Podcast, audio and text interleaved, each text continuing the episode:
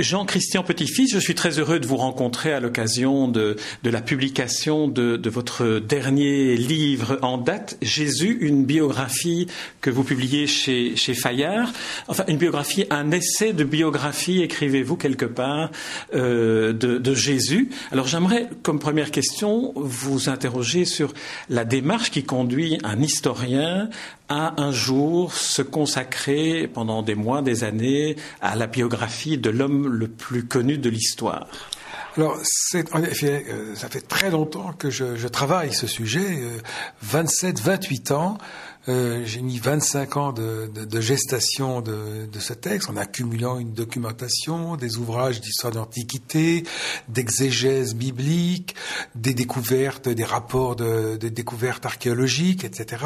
J'ai, j'ai j'ai accumulé une documentation très importante, euh, et puis euh, j'ai mis deux ans et demi, trois ans d'écriture. Pourquoi? Parce que ce personnage, évidemment, euh, c'est le, le, plus fascinant de, de, tous, qui nous pose aussi des questions philosophiques et, et religieuses. tout le monde doit plus ou moins se déterminer, se poser des questions par rapport à, à, à Jésus, au moins dans nos sociétés occidentales. Donc, ce qui m'a amené, eh bien, c'est très concrètement euh, dans les années 83, 84, euh, euh, au moment des, des, des grandes discussions entre spécialistes sur la date, sur l'écriture des évangiles. Est-ce que les évangiles avaient été écrits en hébreu d'abord hein, ou en, en araméen Puisque les textes que nous avons, ce sont des textes grecs, bien sûr, mais est-ce qu'il n'y a pas, on le sait, qu'il y, a un substrat araméen ou, ou hébraïque. Alors, quelle est, quelle est la langue primitive de de, ces textes, à quelle époque on peut fixer cette. Donc ça a été le premier élément de réflexion et ça m'a beaucoup passionné euh, d'explorer ces, questions. J'avais d'ailleurs pris des positions à ce moment-là qui au fait que j'ai évolué euh, dans le temps. Je me suis euh, confronté à, j'ai assisté aussi à des débats, à des polémiques, bien sûr sur ces questions et je les ai intégrés dans, dans, ma réflexion. Et puis c'est au bout de, de 27 ans que je me suis 25 ans je suis mis à écrire euh, ce, livre. C'est un livre d'histoire, c'est un Jésus de l'histoire. Donc ce n'est pas du tout euh, un remake de, du, Benoît XVI, hein, de, Jésus de Nazareth. Euh, Jésus de Nazareth, c'est un livre de, théologie, d'exégèse théologique très intéressant parce que il donne une approche un peu différente de l'exégèse historico-critique qui est un peu ancienne maintenant. mais on peut dire que c'est deux, deux livres qui, peuvent se compléter. Cela étant, euh, mon Jésus euh, de, l'histoire, lui, euh, s'adresse aussi bien à un public croyant qu'incroyant. Le, croyant pourra se trouver conforté dans, sa foi sur la personnalité de Jésus, et la croyant découvrira aussi la personne même et, le mystère de, de cette personne. Est-ce que ce n'est pas là un, un des conflits d'intérêts, je dirais, qui a dû exister en vous, historien, et croyant Alors, euh, euh, je suis croyant, je ne le cache pas, j'ai pas à le cacher. Euh, simplement, je ne suis pas historien croyant. Ça n'a pas de sens. et je considère que l'historien doit s'arrêter devant la foi, doit rester euh, en station devant le mystère, euh, il ne peut pas se prononcer, il ne peut pas dire euh, les exorcismes, les miracles, la résurrection, ça n'existe pas. C'est ce que faisait Renan, par exemple. Renan nous disait, bon, si le miracle a quelques réalités, mon livre n'est qu'un tissu d'erreur. Le fameux livre de la vie de Jésus de Renan. Ben, il part d'un point de vue scientiste, positiviste. Non, l'historien, lui, n'a pas ça dans sa boîte à outils, n'a pas ça dans, dans, dans sa science. Ça n'entre pas dans son domaine de compétence de dire que la, résurrection, ça, a une réalité ou pas. Donc, il doit respecter parce que ça permet aussi de comprendre que euh, tout cela est fondé sur des, témoignages et euh, certains miracles ne s'expliqueraient pas autrement. Enfin, ont du mal à s'expliquer s'ils ne sont pas des miracles. Alors, je ne peux pas donner d'explication, mais euh, prenons l'exemple de la multiplication des pains. Euh, la multiplication des pains, si on nous dit c'est un, simple partage de casse-croûte, chacun ayant fraternellement donné à l'autre une partie de son de son repas, donc les pains sont multipliés et Jésus était au milieu d'eux et très content et donc tout le monde était satisfait. Euh, ça n'a pas de sens parce qu'il y a six récits dans les quatre évangiles de ce texte s'y régit de ce miracle et que euh, à l'issue de ce miracle, on le voit dans l'évangile de Jean, on veut euh, porter Jésus, le faire roi, on veut le mettre à la tête d'un mouvement messianique. Comment euh, un simple euh, pique-nique avec euh, partage de casse-croûte pourrait conduire à cela Donc, je ne peux pas dire ce qui s'est passé, mais je simplement, je suis obligé de l'utiliser dans mon récit, car ce livre se présente comme un récit historique avec en annexe toutes les explications sur la date, l'origine des évangiles, et puis les différents, les différents éléments que j'ai utilisés. Oui, c'est ce qui est tout à fait pédagogique aussi dans votre livre, c'est qu'on lit d'abord un récit d'histoire, un, récit euh, continu sur, euh, sur la, vie de Jésus, et puis ceux qui veulent approfondir certains points, notamment le point des sources, peuvent aller euh, dans, les, dans les annexes. Alors le, le, problème de la foi se pose, comme vous l'avez dit, pour, enfin se pose, ne se pose pas en réalité pour, pour l'historien qui met les limites, mais est-ce qu'au niveau des sources, en ce qui concerne Jésus, il n'y a pas un problème lié à la foi de ceux qui ont écrit euh, certaines des sources, notamment les évangiles. Vous vous basez sur l'évangile de Saint Jean prioritairement. Alors, comment peut-on euh, évaluer que ces sources ne sont pas simplement de l'apologie euh, de, de, la foi chrétienne? Alors, c'est le grand problème, en effet. C'est le problème de la crédibilité historique des évangiles. Est-ce que les auteurs n'ont pas déformé la réalité, n'ont pas dénaturé même le message, la vie de Jésus? Dans un but apologétique, dans un but euh, euh, autre. Euh, ça, c'est évidemment le, grand problème, et je me le suis posé. Ces textes évangéliques, les quatre, donc Matthieu, Marc, Luc et Jean, ce sont des textes de foi ils annoncent la foi, c'est-à-dire la mort, la résurrection de Jésus, dans une courte biographie euh, dans laquelle est exposée sa, doctrine, son message, et euh, c'est tout. Mais ce ne sont pas des documents d'histoire. Au moins pour les trois premiers, c'est-à-dire euh, ce qu'on appelle les synoptiques, Matthieu, Marc et Luc. On les appelle les synoptiques parce qu'on peut les lire, en, synopse, euh, en, parallèle, euh, parce qu'ils présentent des mêmes, des, des, des, mêmes histoires, presque des mêmes mots, des mêmes phrases. Il y a des épisodes rajoutés dans les uns dans les autres, là, qui a un problème d'archéologie très complexe. J'en parle en, annexe. J'essaie de montrer comment on peut résoudre le problème synoptique, qui est un casse-tête terrible pour les exégètes. Euh, la solution n'est pas totalement trouvée, mais on a quand même une bonne piste. Euh, j'essaie de la donner. Je soulignais cette question parce que dans votre livre, tous les mots qui peuvent paraître un peu spécialisés, en fait, trouvent une explication tout à fait limpide, ce qui est une des qualités du livre. C'est ce que, j'ai essayé, c'est ce que j'ai essayé de faire. Donc, il faut, je dirais, euh, faire attention parce que ce, sont des textes qui annoncent quelque chose et ce ne sont pas des livres d'histoire brute. Il ne faut pas les prendre comme des livres d'histoire brute. Ça, c'est pas possible, c'est pas concevable il faut traiter historiquement les évangiles. Donc, il faut leur faire euh, subir, entre guillemets, euh, un traitement historique, entre guillemets, euh, tout en respectant leur message et, leur caractère de texte de foi. Mais pour l'historien, il faut avoir il y a un certain travail de décantation à faire, sinon on ne peut pas faire de biographie historique. Voilà un point capital. Euh, donc c'est euh, à partir de là que je suis arrivé à la conclusion suivante, c'est que euh, nous avons d'un côté les synoptiques qui nous présentent une vie très raccourcie de Jésus sur une année, très schématique, très simplifiée, au point même de transformer certaines certaines choses, en particulier le procès juif qui a été quelque chose de un peu monté artificiellement pour faire comprendre comment Jésus s'est opposé aux autorités juives et aux pharisiens. Euh, avec une comparution de Jésus devant le Sanhédrin au moment de son procès, en séance plénière, ce qui n'est pas concevable pendant la Pâque. Euh, ça, les historiens euh, juifs d'aujourd'hui nous disent que c'est absolument inconcevable quand on regarde les textes anciens. Alors, donc, ces trois synoptiques ont une présentation schématique, parfois symbolique des choses. L'évangile de Jean, lui, est tout à fait différent. L'évangile de Jean, c'est celui d'un témoin. On le voit à la fin du chapitre 21, il est dit, c'est ce euh, disciple qui a écrit ces choses, et nous, le disciple bien-aimé, et nous savons qu'il dit vrai. Donc il y a une communauté qui se porte garante de euh, se dire, cette communauté, c'est ceux qui entourent Jean, au moment où il écrit. Euh, ce disciple, qui est-il? Il ne se nomme pas, mais toute la tradition l'appelle Jean, et toute la question, c'est de savoir qui est ce Jean? Alors j'ai longuement euh, travaillé la question, mais je ne suis pas le, seul à le dire, et bien sûr je ne fais que mettre mes, mes pas dans celui de mes prédécesseurs.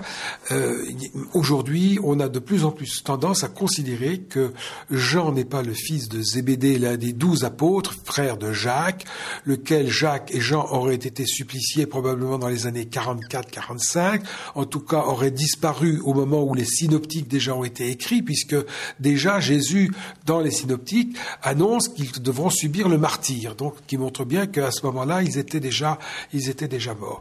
Euh, lui, euh, Jean, auteur du quatrième évangile, qui a écrit un peu après, eh bien, euh, lui serait mort à Éphèse, se serait endormi à Éphèse, n'est pas mort martyr, mais il s'est endormi très âgé. On, on calcule qu'il est mort en l'année 101 de notre ère. Saint Jérôme dit 68 ans après la mort de notre Seigneur, ça tombe en l'année euh, la passion étant en 33, ça nous conduit à l'année 101. Euh, ce Jean, qui est-il? Polycrate, qui était évêque d'Éphèse et qui avait eu plusieurs de ses oncles et grands-oncles euh, évêques d'Éphèse aussi. Polycrate est au deuxième siècle, donc on, arrive très vite à, Jean au, premier siècle. Et eh bien, à la fin du premier siècle, Polycrate dit Jean était hiérus, c'est-à-dire prêtre, euh, didascal, c'est-à-dire enseignant. Il a porté le pétalon, c'est-à-dire il a porté la lame d'or des grands prêtres et des membres de, des grandes familles sacerdotales, euh, et il, s'est endormi à Éphèse. Donc c'est, euh, on peut pas l'identifier avec euh, Jean, fils de Zébédée. Et on le voit très bien quand on fait l'analyse interne du document. C'est un texte sublime, d'une subtilité extraordinaire. On n'a même pas fini de voir toutes les clés. Ça, c'est les, clés du judaïsme qui renvoient à, d'autres types d'explications très complexes, euh, y compris dans le nombre de mots euh, utilisés. c'est très fort complexe tout cela. Donc, euh, quelqu'un qui a une connaissance extraordinaire de, de la religion juive, quelqu'un qui est de Jérusalem, indiscutablement, parce qu'il connaît tous les lieux de Jérusalem. Il connaît les personnes, il connaît la servante euh, euh, qui va euh, introduire Pierre, Simon-Pierre, avec lui dans la cour du grand prêtre Anne. Il connaît le nom de celui dont Pierre a tranché l'homme de l'oreille au moment de l'arrestation à Gethsemane. Il dit, il s'appelle Malchus. Il connaît le frère de Malchus, donc il connaît tout le monde à Jérusalem. En revanche, il connaît moins bien la Galilée, donc ce qui serait un paradoxe pour le, le, fils de Zébédée, pêcheur du, du lac de Galilée. Voilà, donc, voilà ce qu'on peut dire de ce genre. Donc c'est important, c'est un témoin. Alors, il faut utiliser son, son, son évangile de façon historique. Alors une autre, source euh, que, vous utilisez et à laquelle vous faites référence, c'est l'ensemble euh, des reliques constituées par euh, le, suaire d'Oviedo, la tunique d'Argenteuil et le linceul de Turin, peut-être le, plus connu, des trois. Alors on est un peu, on pourrait être étonné de se dire tiens un, historien avec un grand H comme vous se penche sur des sources qui sont des sources non écrites qui sont des sources plus archéologiques, mais dont la datation a été parfois mise en doute. Oui. Alors l'historien doit croiser toutes les sources par, définition. L'historien n'est pas l'exégète. L'exégète prend un texte, va prendre euh, l'évangile de Saint Luc, par exemple, et puis il va travailler Luc. Il ne va pas regarder à côté.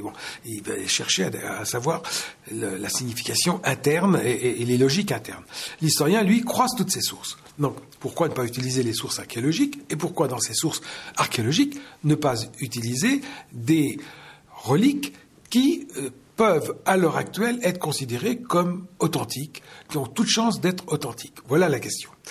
Euh, nous avons trois reliques, en effet, le linceul de Turin, le suaire de Viedo et la tunique d'Argenteuil. On a beaucoup parlé du linceul de Turin, euh, on a historiquement euh, les preuves qui remontent au moins au XIVe siècle, on a la fameuse datation carbone 14, le, le suaire de Viedo, lui, remonte au 7e siècle, et la tunique d'Argenteuil au 9e. Mais il y a probablement, historiquement, des possibilités pour que ça remonte beaucoup plus loin. Il se trouve que ces trois reliques semblent s'authentifier elles-mêmes. Euh, par la comparaison, leur comparaison, les taches de sang sont identiques. Euh, du même groupe sanguin, hein, c'est rare, c'est ça. Alors, il y a déjà le groupe sanguin, groupe AB, un groupe 4% de la population. Ça, c'est tout à fait étonnant. Deuxième chose, les, taches de sang même se recoupent. On voit la, la croix sur la tunique d'Argenteuil, qui est la tunique que Jésus aurait portée sur le chemin de croix, qui reproduit très exactement la croix sur le, le, linceul de Turin. C'est les travaux du professeur Marion qui ont parfaitement montré cela, avec euh, une tombée de la tunique sur un, homme d'un corps assez grand, euh, euh, en utilisant donc les, les, un programme informatique pour montrer que les plis, on arrive à, exactement cette croix. Le suaire d'Oviedo, c'est la même chose. J'en donne une reproduction dans, dans mon livre. On peut appliquer le sueur de c'est un grand linge qu'on a mis sur le visage de Jésus. Les, Juifs avaient horreur de la mort et quand quelqu'un était mort, surtout un supplicié, on mettait une sorte de cache euh, sur le visage et Jésus l'a porté euh, euh, sur la croix et puis à la descente de croix avec différents écoulements sanguins et de liquide pleural qu'on retrouve sur, le sueur d'Oviedo. Eh bien, là aussi, c'est des tâches identiques et on peut superposer le, visage de l'homme du linceul avec euh, le visage qui ressort de, l'homme du, du, de Vidéo. Donc c'est quand même très bizarre, des, des, des, reliques, l'une qui remonte au XIVe, qui a une histoire très différente, etc. Et puis des pollens aussi identiques. Tout cela nous conduit à, des choses qui font que la datation au carbone 14 de ces linges, en particulier du linceul de Turin, avec des, linges qui sont extrêmement pollués, on a jeté de l'eau, il semble que le, y a une, surcharge en carbonate de calcium, en particulier dans le linceul de Turin, sur certains fils du linceul, on, l'a trouvé en tout cas tout récemment. Euh, tout cela montre que euh, cette datation, eh bien, peut être largement remise en cause par tous ces éléments qui vont dans, le même sens. Depuis la technique de, carbone 14 de 88, 1988, on, s'est aperçu par exemple que la, couture de la bande latérale du, du linceul de Turin, c'est une spécialiste de, des tissus anciens, Madame Fleury Limberg de, de Suisse, a montré que cette technique très particulière, je ne sais pas exactement laquelle, je ne suis pas un spécialiste, a montré que elle était identique à un seul exemple dans l'histoire des tissus anciens. C'est un tissu qu'on a trouvé à Masada, euh, Masada, c'est la forteresse juive qui a résisté jusqu'en 73 et qui a été détruite par les, armées romaines. Donc ça montre bien qu'il euh, n'y avait pas d'autre exemple, etc. Donc on a, euh, André Marion aussi a montré que sur le linceul, on voit des traces euh, d'écriture, ce qu'il appelle des fantômes d'écriture. On voit Innetche, qui probablement signifie Innetchem Ibis, qui est un abrégé d'Innetchem Ibis, c'est-à-dire à la mort tu iras. C'est la condamnation même de, Pilate. In Crucis Ibis ou Innetchem Ibis, ce sont les formules utilisées. On voit d'un autre côté, le long du visage, Nazarenus, Nazarenus, le Nazoréen, euh, comment fabriquer des, un faux euh, au Moyen Âge avec des, choses qu'on ne voit que euh, euh, avec des, appareils très très modernes. Voilà. Alors, cet exemple de, différentes sources montre aussi que depuis la vie de Jésus que vous évoquiez de Renan il y a 150 ans, les recherches n'ont jamais cessé et les technologies les plus pointues ont été mises en œuvre pour notamment valider des, sources comme celle du linceul de Turin ou des autres alors j'aimerais que vous nous racontiez, parce que dans votre livre c'est tout à fait euh, sidérant, comment toutes ces techniques, euh, toutes ces sources, vous parvenez à les mettre en œuvre pour raconter par exemple la crucifixion. Vous avez évoqué le, taboulet que, portait Jésus, le, fait qu'il portait la croix entière et pas simplement le, montant transversal. Alors comment à un moment donné il y a une sorte de, de jubilation de l'historien de se dire maintenant je vois la scène alors, il faut, se méfier évidemment aussi de, trop d'imagination, mais euh, encore une fois, il faut croiser les sources, utiliser ces sources vraisemblables jusqu'à plus ample informé. Pour moi, les trois reliques sont authentiques. Mais si on me démontre le contraire, eh bien, euh, je les retrancherai de, mon récit. Alors, j'ai construit mon récit donc à partir de, toutes les données qu'on peut avoir sur euh, la vie de Jésus, notamment mon, récit de la Passion. Et on lit énormément de choses sur le linceul de Turin, la flagellation, sur les, écoulements sanguins ou de liquide pleural. On voit l'atrocité de cette euh, euh, crucifixion. Euh, on voit des, a énormément de choses, y compris là, on peut aller jusqu'à au mystère de la résurrection. C'est que sur le linceul de Turin, nous voyons des modelés de caillots sanguins qui euh, se sont réhumidifiés dans, la nuit du tombeau et qui sont parfaitement délimités. Ce qui pose un problème, comment le corps qui se trouvait à, l'intérieur du linceul a pu sortir de ce linceul sans manifester la moindre trace d'arrachement. Vous savez, quand vous enlevez un sparadrap, vous voyez les traces d'arrachement. Au microscope électronique, on voit tout. Et là, il n'y a aucune trace d'arrachement. Alors, je ne peux pas me prononcer, mais on arrive presque au, mystère d'un corps qui disparaît à l'intérieur même du, du, linceul. En, revenant peut-être un peu en amont du mystère, euh, vous parvenez à décrire l'ensemble du processus qui a suivi la condamnation jusqu'au moment de la crucifixion. Oui, tout à fait. Alors, en utilisant les, trois reliques, la, euh, tunique d'Argenteuil, le suaire de Viedo qui nous permet de presque de décomposer minute par minute. J'exagère un peu là, mais mais euh, euh voilà les grands grands temps, la grande période entre la descente de croix et la mise au tombeau, parce que il y a eu ça, c'est les techniques, les, travaux des Américains et des, Espagnols, des scientifiques américains, espagnols, médecins qui ont étudié ça en plusieurs congrès euh, montrant que euh, il y a eu un premier écoulement sanguin sur le suaire de Viedo euh, au moment où Jésus était encore en croix, avec du liquide pleural qui est sorti par le nez, parce qu'il avait été fouetté, donc ça montrait la, souffrance de la passion. Et puis ce sang a eu le temps de sécher, donc il s'est écoulé à peu près une demi-heure, trois quarts d'heure, parce qu'il fait très chaud à ce moment-là à la Pâque. à nouveau, il y a eu un écoulement sanguin qui a eu lieu euh, au moment où Jésus était étendu euh, au sol euh, et qu'on on, l'a repris pour le, le, descendre au tombeau, on arrive à minuter le, temps. De, voilà. Donc c'est fascinant. Alors je les pose comme des données. Moi, je ne suis pas un spécialiste, je ne suis pas un scientifique. Mon livre, encore une fois, c'est une synthèse de toutes ces données, ce qui n'avait pas été fait depuis 70 ans, de toutes ces données historiques archéologiques, exégétiques, pour montrer euh, et en sortir un, récit. Euh. Et voilà. Et ce récit, euh, Jean-Christian Petit-Fils, il s'intitule tout simplement Jésus.